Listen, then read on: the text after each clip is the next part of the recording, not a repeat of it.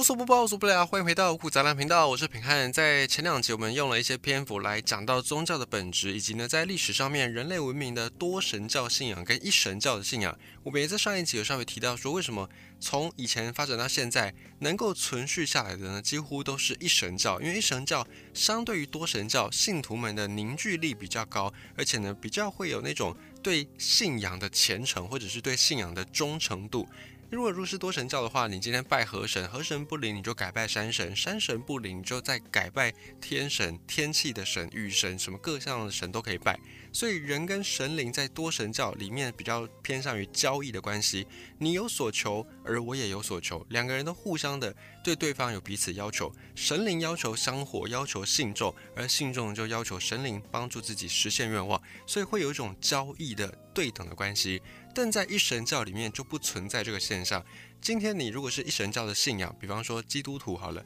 基督徒的世界观是这样子：今天呢，你有好事发生，诶，那是因为你平常有好好的去按照神的教导，按照神的旨意来去行事做人，所以得到这个回馈。如果今天你遇到不好的事情，以一神教的这个。观点或世界观就会认为说啊，那是自己信仰不够虔诚，那是自己要接受从上帝或者是从神明这边降下的一个惩罚，或者是上帝神明给我们的一个修炼跟考验。所以由此一来呢，一神教长此以往就会更加的坚定，并且传播的那个速度或者力道都会比多神教来得更强。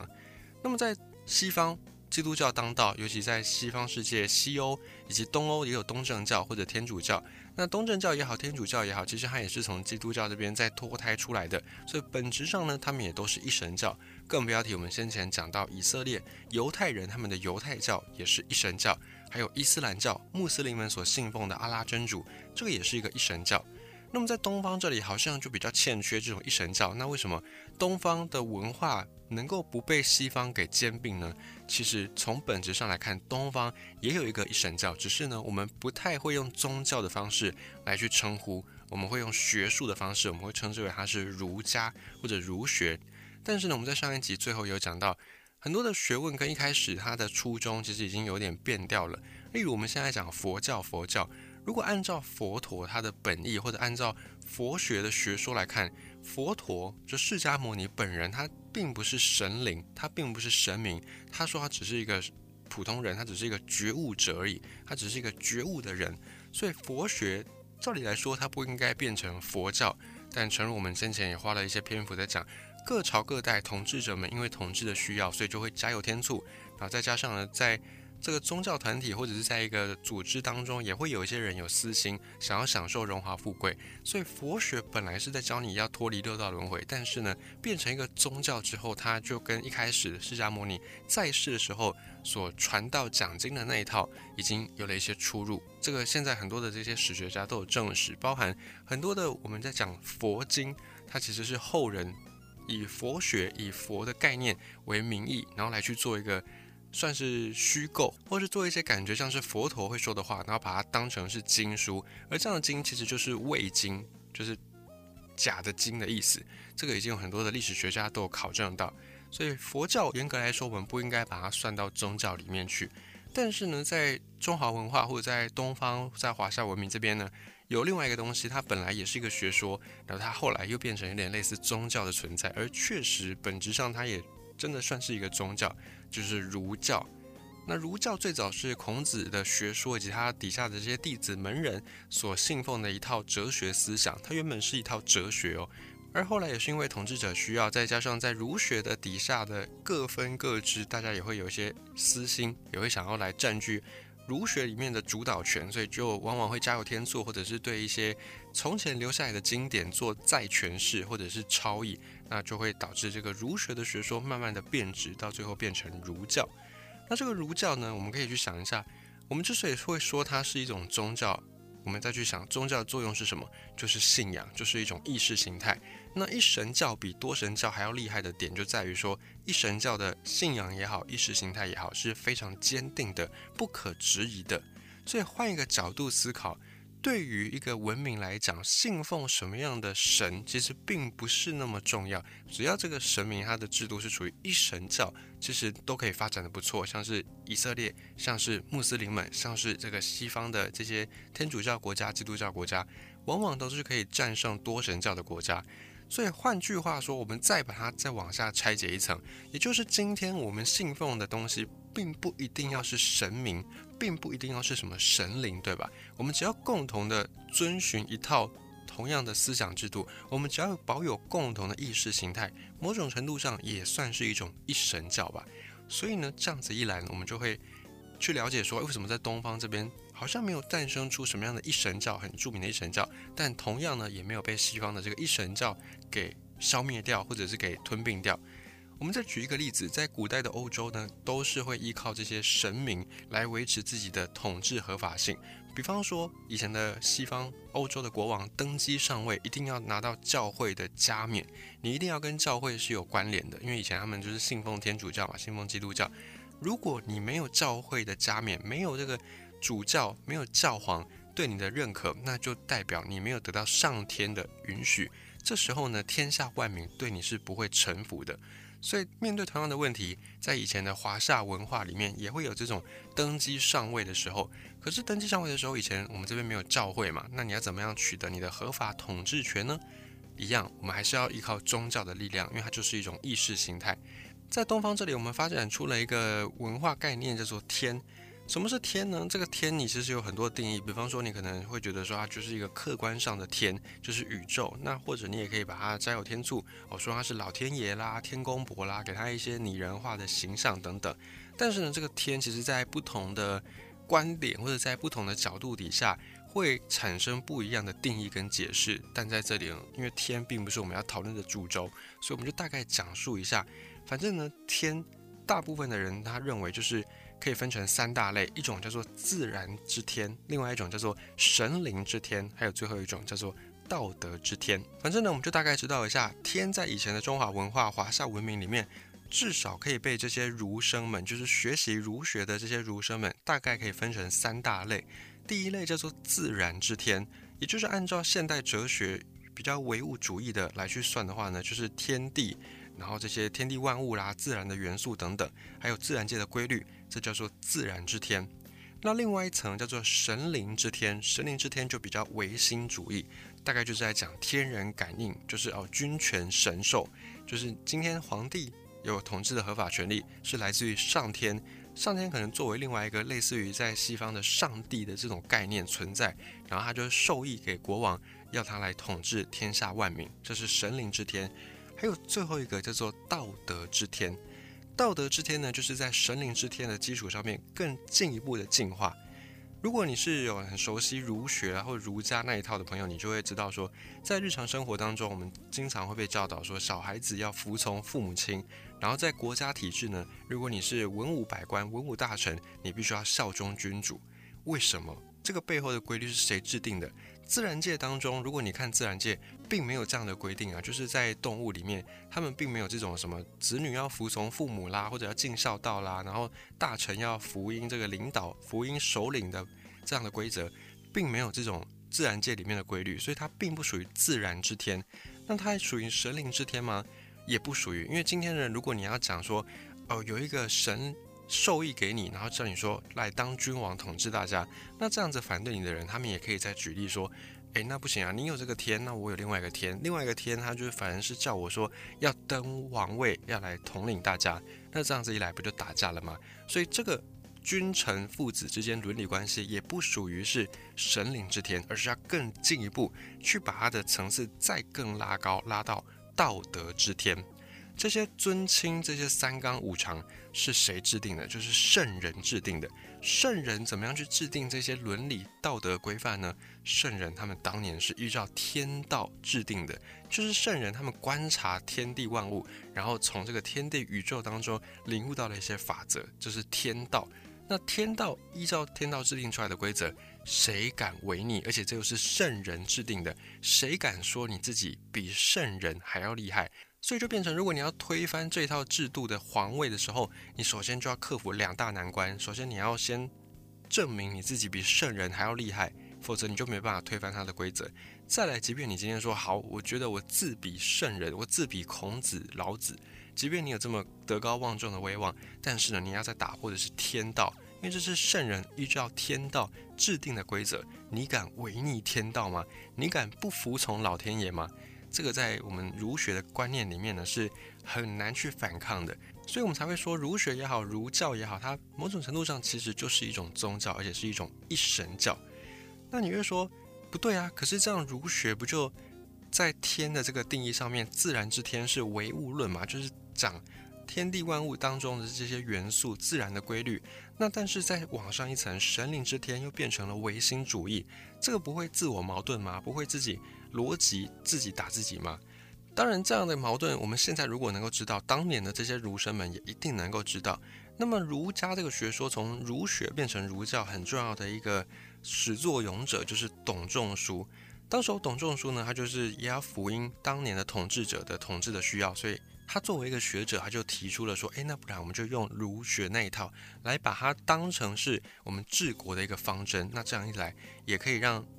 统治者、上位者巩固自己的权利。那当时候这位董仲舒呢，他也知道说自己的理论。又唯物又唯心，可能有一天会以彼之矛攻彼之盾，会产生这种矛盾行为，没有办法自圆其说。所以董仲舒就大量的引入阴阳五行的概念。我们从西方的角度来看，以西方的一神教来说，西方通常一神教信仰的是上帝。那上帝某种程度上它是具有人格的特质的，上帝有喜怒哀乐，也会被凡人给激怒，也会生气。比方圣经里面就讲到，上帝发动大洪水来惩罚人类。可是大洪水怎么样发生，它怎么样作用，圣经里面不会特别去讲。当然，信徒通常也不会去质疑这一块。毕竟呢，神是无所不能的，一定会有一些我们常人没办法了解的力量，这个也很正常。可是这样又会产生一个问题：假设你今天用一些很哲学的观点来去探讨的时候，你就会发现有矛盾。比方说呢，在这些上帝的有关的矛盾当中，最有名的一个悖论叫做。如果一个至高无上的神真的存在，他有没有办法创造出一个自己举不动的东西？这个就是一个疑问，一个矛盾的悖论。如果我们从这个问题本身来看啊，如果这个神是至高无上、无所不能的，那么他应该照理来说可以举起任何东西，而且他也可应该可以创造任何东西。可是他今天如果创造了一个他举不起来的东西，那他就不能够被称之为是无所不能的神。所以这个时候就产生了一些宗教上的矛盾，这就是因为比较唯心主义的关系。那在东方这里的儒家、儒教当然也有这样的一个问题，就是自然之天跟神灵之天彼此会自相矛盾。所以董仲舒当时候就引进了阴阳五行的概念。那当时的儒教的儒生们，他们就说，首先呢，天是至高无上的，拥有无限力量的，而天呢，在被激怒之后，也会报复凡人。报复的手段，报复的作用原理就是唯物的，也就是今天呢，你不好好的来顺应天道，那么天就会降下不同的灾祸。根据阴阳五行啊，假设他会说，你今天你这个朝代是代表火的，啊，你的五行是属火的，那今天如果你德不配位，或者你皇帝乱搞，没有专心在治理朝政，那么天可能就会降下大洪水，做水灾，做涝灾，用水来去灭你的火。就会有这种五行的概念，所以这个时候呢，你就可以把这种神灵之天比较唯心的部分，跟现实当中的唯物主义去对应在一块，这样子一来，你就有办法去自圆其说。也因此，后来在儒学这边又发展出所谓的天人感应，认为说人在世间的这些变化万物，其实就是天的缩影。像是呢，以前的这些儒学经常会讲到。人有三百六十五块骨头啦，对应到一年三百六十五天呐。然后人有五脏六腑啦，对应到的就是五行。然后人的四肢对应到的四季等等。然后以此呢，再去制造出一套天人感应学说，就讲的说。哦，今天你心脏如果不好啊，那可能就是在春天的时候怎么样怎么样，然后在夏天呢，可能五行属什么，然后对应到我们身体里面的器官是什么，所以你在夏天养生要怎么样怎么样怎么样，这个在中医的观点里面也都有提到，这个就是以前从儒学这边再分支出来的阴阳五行。那董仲舒这一套呢，其实又是糅合了当时春秋战国百家争鸣、思想非常蓬勃的时代，还有一个叫做阴阳家的这一套，像是我们之前在讲九流十家嘛，儒道墨法明阴阳小说农杂兵啊，总共有十个不同的主要的流派思想，在当时非常盛行。那董仲舒这一套儒学，它又是在糅合了阴阳家的概念，然后再把它进一步的去做新的意义的定义跟延伸。那儒家里面的天呢，报复人类也不是像这样基督教里面的上帝说动手就动手，说降灾就降灾，一定也是要按照自然界的阴阳五行。虽然你从现在来看，你会觉得，哎，这不就是胡说八道吗？不是神棍吗？可是呢，你再仔细去想一想，这样子一来呢，就会变成会有一个自主性，会有一个主体性。你想哦，今天如果你是西方的基督教的这一套，那你可能很容易会有一个感觉，就是啊，既然神是无所不能的，既然我们都是要按照神的旨意去做事，并且这个世界是由神去创造的，那么人就会产生另外一种思想上的冲突，叫做宿命论。也就是今天我出生与否，或者出生之后成长一路上会遇到什么人事物呢？都是上帝安排好的。那我作为一个人，我就失去了主体性，我就失去了自由意志。我们之前也有探讨过自由意志，在五谷杂粮比较早期的篇章，我们也曾经讲过说，到底你有没有自由意志？我们也花了一些篇幅去讲，你也可以再回去听一下。所以这个时候，如果是西方的这一套一神教，它既唯物，然后又唯心，没有去。把这个矛盾给处理掉，就会发展像西方哲学里面的这个宿命论，就是你今天作为一个人，你到底有没有自由意志呢？如果神是安排一切的话，那你就只是一个螺丝，你就只是一个被设计好的城市，然后开始在跑这个城市而已。你所做的一切仿佛就没有意义。但是在儒家儒教这里呢，用了这个天人感应，用了这个阴阳五行，所以这个世界的主体，当然神也会占据其中，神也会干预，可是主体上。就不再是宿命论，也就是今天呢，你做的好跟不好会影响到神要不要降在于你。这个神他并不是把所有的一切都安排好的，所以我们就会有这个人定胜天，或者是你才会觉得自己的存在比较有价值，比较有意义。那反正呢，在每一个朝代也因为这个统治者为了统治需要，然后就发现哎，儒家讲的这一套学说很好用，他们就提倡礼乐制度嘛，提倡制度，哦，那制度就很重要，制度秩序嘛。唯有制度、有秩序，一个社会国家才不会乱，不会乱就不会危害到统治者。大部分时间是这样子，没错。所以呢，儒学就慢慢的随着各朝各代碰到不同的问题，因应时空背景不同嘛。比方有的时候哦，可能有的朝代商业兴盛啊，有的朝代可能是对外贸易很频繁啊，有的朝代怎么样怎么样，反正碰到各种问题呢，这些儒生他们就会在顺应时势来去提出一个能够自圆其说的方式。所以就会让这个儒学长此以往能够历久不衰，但是呢，有一个坏处就是它的结构越来越庞大，很难去有系统性的把它拆解。就是如果你作为一个想要了解儒学的这套学说的人的话，如果你是一个入门者，你可能很难得其门而入。那这样子一对比，你就会发现，诶，同样都是类似一神教的概念，在西方这边的一神教跟东方这里的儒学、儒教，他们还是有很多的相似之处，并且呢，在东方这边，其实我们有一点把神灵或者是鬼神的概念，又把它变得比较世俗化。在西方，在欧美这边，相信上帝的基督教、天主教国家，如果你侮辱上帝呢，对方就会跟你拼命。但是呢，在东方这边，因为我们的传统信仰比较多，都还是多神教，就像道教那样子。那儒教呢，它固然也是一种一神教，但是它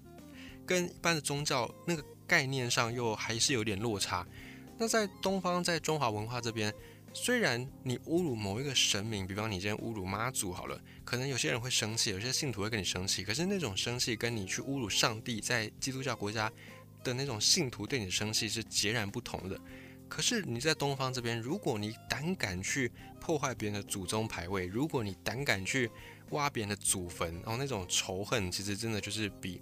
堪比在西方这边你去侮辱上帝一样，所以在东方我们也一样会有信仰，只是我们的信仰变得比较隐晦，变得比较世俗化一点点，变成用家庭的方式来去包装它。那为什么碰别人的祖先牌位或者是挖别人祖坟，在东方文明里面经常是一种很大很大的怨恨的表现呢？这就是因为我们信奉的那套儒家体系告诉我们要尊亲，要服从长辈，要尊敬祖先。那这些。规则又是跟神灵之天、道德之天有关系，所以你今天祖先牌位被人家碰了，你的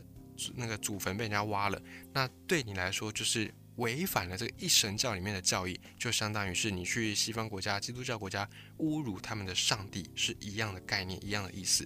而中华文明，也就是因为这个儒学或者是儒家的这种比较世俗化的。包装或者是保护，才得以能够比较没有大冲突的，在宗教上面没有大冲突的继续去传承，并且呢可以兼容并蓄，同化能力非常的强。因为对儒学来说，并没有真正的一个主体，并没有真正的一个神灵是可以去崇拜的，或者是并没有像上帝这样，你敢冒犯上帝，你就是异教徒，你就是异端邪说。在华夏文明当中。你要真的要去冒犯天，冒犯到人神共愤那个程度，还是相对比较难的。那也同理可证，像西方他们的这些一神教发展的文明，经常同化能力非常强，因为信奉这一套信仰的人，他们的意识形态很坚定，他们的这种信心非常的够，所以很容易在碰到挫折的时候能够挺过去，也就相对来说比较容易去兼并周围的一些信仰多神教的国家，像是在中华文化，我们这边也是。就是跟基督教啦、跟伊斯兰教啦有点像，我们在面对周边的这些入侵或强势的势力，我们往往都可以把对方给同化，就会变成这样的一个现象。不过呢，我们最后还是要提一下，就是现在很多在学一些文言文啦、学一些国文的朋友，可能会觉得啊，这个儒家就是迂腐，哦，孔子就是一个腐儒，孔子就是在讲一些不合时宜的，呃，在讲一些这种应该要被改革的言论。等等等等，我们对儒学会有一些误解，但是千万别忘了，现在我们所听到的大部分跟儒学有关的这些儒教，它某种程度上都是已经被后人加油添醋，不知道几百年、几千年，已经跟原本的那一锅汤已经是不一样的，已经是另外一道新的汤，只是它还用了当年的那个招牌跟名字来开业而已。这个是我们在接触儒学的时候，一定一定特别要小心的，要不然你就可能就丧失接触到这个孔子跟他底下的这些门人。很精彩的学说的一个机会，所以呢，这就是宗教的本质，宗教的核心，也就是意识形态，也就是万众能够一心最重要的关键。很多时候在战场上面打仗打战，并不完全都是依靠武器，并不完全都是依靠船坚炮利。当然，武器的技术进步还是可以在战场上起到一定的作用。但是有的时候我们也会说，打仗打的并不完全是这些装备，而是打的是士气。在历史上也曾经看过那种以少胜多、以弱胜强。那最重要的关键呢，往往就是士气决定了一场战争战役的成败。那这个士气怎么维系呢？如果今天在战场上，你的士兵你的同袍全部都是跟你来自不同的地方，而且你们之间没有一套共同的语言，也没有共同的信仰，跟对方可能他们也是来自各个地方，但是因为他们有着共同的一套信仰，也许他们都信奉伊斯兰教，他们都信奉真主，或者他们都信奉。这个耶和华等等，那相对起来，你就可以知道哪一边会比较有士气。也因此，这个宗教不要小看它的力量。你可以觉得宗教好像是有一点点不科学，但是不可否认，宗教在人类文明上真的是起到非常非常多有用的那个时刻。例如，罗马后来在经过长期的压迫基督教跟抗争斗争之后，就决定啊，既然进不了，我就干脆纳为己用，就把基督教奉为国教。这个就是很典型的一个案例。那最后我们也再补充一下，我们刚才有讲到佛教嘛，佛教的概念虽然它现在变成一个宗教，跟它原本那个佛学已经不太一样，可是佛教也是变成一种一神教。佛教它跟印度教又有点渊源，就是它是脱胎自印度教，当时是释迦牟尼觉得印度教有一些迂腐的地方，应该要改革，所以就呃融合他的一些想法，然后创立了这个佛学，而佛学后来变成佛教。在佛教里面呢，也会有很多的这些什么如来啦，什么什么护法啦，什么样的神明，它其实就是从印度教这边借鉴过来的。那在佛教也好，印度教也好，也是神明很多，也是多神教。但是以佛教来讲，最终至高的那一位叫做释迦牟尼，我们叫他佛祖。所以你还是可以看到一神教的影子，就是佛祖释迦牟尼，他的地位是远远高于其他的这些神明的。因此，我们就会说，佛教某种程度上也就是一神教。所以，我们今天也用一个不一样的角度，历史文明发展的角度，再回过头去看宗教的本质跟定义。以上时间分享给你的五谷杂粮内容。如果你喜欢五谷杂粮，或者你想要支持五谷杂粮的朋友呢，欢迎你使用听众留言功能，让平安知道你的想法，或者你也可以使用在各个平台有开通的小额赞助功能，帮助五谷杂粮走得更长更远。也欢迎你订阅五谷杂粮，在各大平台都能够订阅，有最新集数上架，你马上就可以收到通知，再来安排时间收听，并且欢迎你把五谷杂粮频道推广分享到你的亲朋好友。的生活圈当中，让我们大家一起透过这些冷知识的学习，慢慢的建构一个不一样的世界观，并且尝试更加的去追寻、探究到世界万物运作的本质跟核心。